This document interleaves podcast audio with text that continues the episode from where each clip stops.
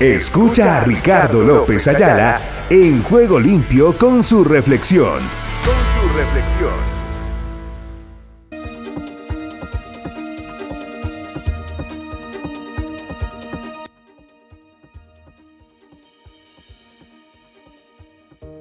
Decisiones santas. ¿Quién es el hombre que teme a Jehová? Él le enseñará el camino que ha de escoger. Salmos 25:12. La vida es un proceso continuo de toma de decisiones desde la niñez hasta los años dorados. Eso nos pasa a todos.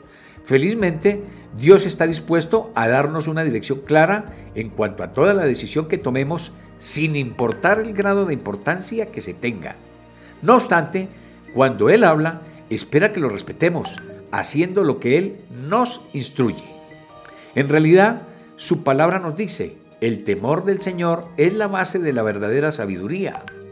En otras palabras, para que usted sea sabio, debe hacer honor a su dirección sirviendo a Dios en lugar de a sí mismo, y lo hace debido a su confianza firme en su soberanía y carácter. Creo que se me filtró por allí algo de audio, no, parece ser que no, gracias a Dios.